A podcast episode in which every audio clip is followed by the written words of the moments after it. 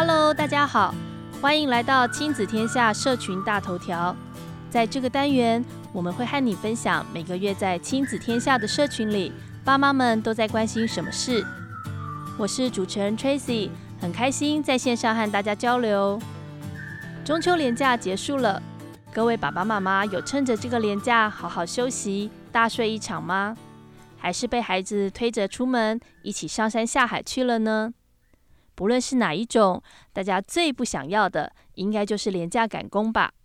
如果廉价被满满的工作或者是满满的回家作业淹没，那可是比悲伤还要悲伤的故事呢。每每遇到廉价，学生回家作业跟着加量，可以说是教学上的常态。在今年的中秋连假和双十连假离得这么近的情况之下，作业量又再次成为了家长们讨论的话题。高雄有一位国小老师分享，每到周末前，总会有学生跟他抗议，老师出的作业量太多，导致他们周五晚上要很晚才能从安心班回家。起先，这位老师很困惑，他反问学生。多出来的作业分量是希望大家在假期中平均分摊完成，怎么会通通挤在周五的晚上要做完呢？学生告诉他，那是因为爸爸妈妈跟安心班老师都说，作业没写完不能回家，周末也不能出去玩哦。原来不论是什么样的作业，安亲班老师都要负责在有限的时间里催促十几二十个孩子完成或是订正。就连学校老师出的中秋寄去的作文练习，也都必须在中秋节之前就先用想象的方式过完，目的就是希望在放假前做完功课，放假的时候就可以尽情的玩耍。这个现象很值得我们思考，究竟这样的学习和休闲是不是有达到平衡呢？即便是进入一零八课纲时代，台湾安亲班、补习班的数量仍是居高不下。至少有七成的小朋友课后会到安亲班学习。在现行的职场生态与教育体制下，安亲班确实扮演着分担家庭照护的角色。有部分家长认为，孩子在学校时，无论是知识学习、言行举止、作业教导、健康安全，都是学校老师的职责所在。而孩子到了安亲班，功课就要由安亲班老师一手包办。这个过程中，即便孩子顺利完成了学业，却往往会遗漏了亲子之间最重要的一件事，那就是互动。新竹东门国小的老师曾经发表了一篇“别让回家作业成了为难亲子关系的杀手”的文章。除了讨论究竟回家作业的意义是为了让孩子学习，还是刁难家长或代工的安亲班老师，也提供了教学现场对于回家作业该怎么出的实际回馈。老师认为，回家作业的用意应该是很单纯的，为了复习当日所学，可以检测出当天学习的效果如何，也能够及时针对孩子的学习做补强或是复习。以国文科来说，作业形式可以从周一进行生字、语词的练习，周二、周三延伸做短文仿写或是造句，周四熟悉课文之后，可以进行读后心得的练习。这是透过写作整理出孩子的具体想法，训练主题式的思考。到了周末，则不大建议再有书写形式的作业，改以多元阅读、延伸阅读的方式，让孩子在没有作业压力之下，养成自主学习的习惯。听完了教育现场老师的实际建议，不知道你有没有新的想法呢？其实，回家作业的纷争，并不是只有发生在台湾。在我们以为教育相对自由开放的美国，也有类似的议题。《预备教育的未来》这本书的作者戴安·塔文纳，虽然自己办学当校长，也是非常资深的教育家，却也曾经经历一再的因为回家作业和儿子产生冲突。戴安提到，起初他无法理解为什么儿子不愿意写作业，甚至还会为此说谎。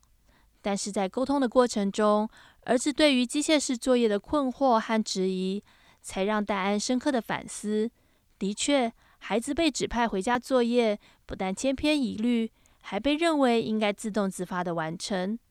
而大人是建立在什么样的基础上出这些作业给孩子，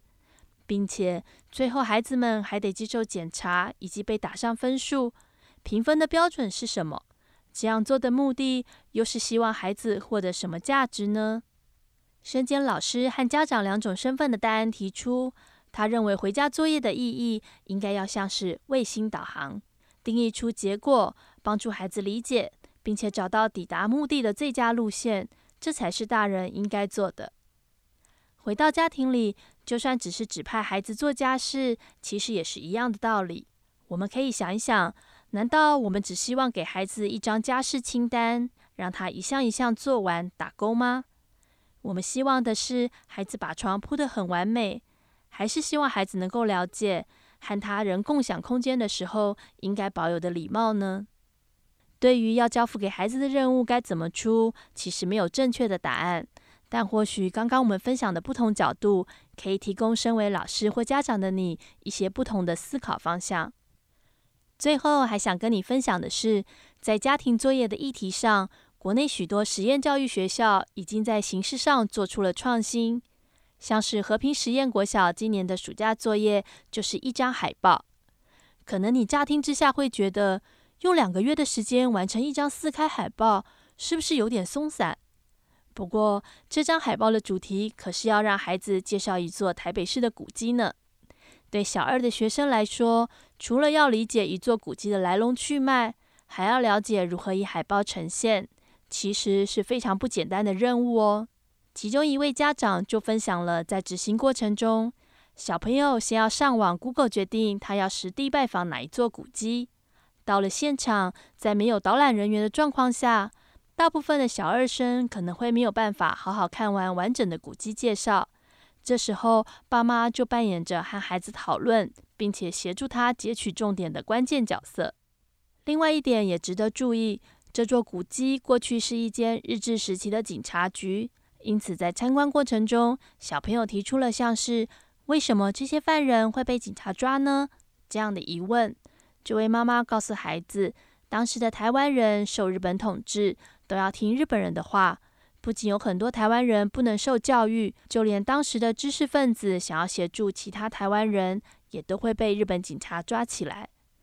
这样的回答成功了，引起了孩子更多的兴趣，甚至在回家后，孩子还参考了电影《悲惨世界》的片段，来感受革命的氛围。最后，到了海报设计与制作的阶段，这时候孩子还需要思考的是，如何在有限的版面，兼具知识内容以及美感呈现的平衡呢，所以可别以为这只是一张四开的海报，其实有时候就连我们大人也不一定能够顺利完成呢。以上就是近期亲子天下社群里的热门话题。其实回家作业利益良善，透过有趣的形式延伸出来的学习内容更是没有极限。谢谢大家收听亲子天下社群大头条。如果喜欢本次的分享内容，欢迎评分五星，或在留言写下评论，让我们知道哦。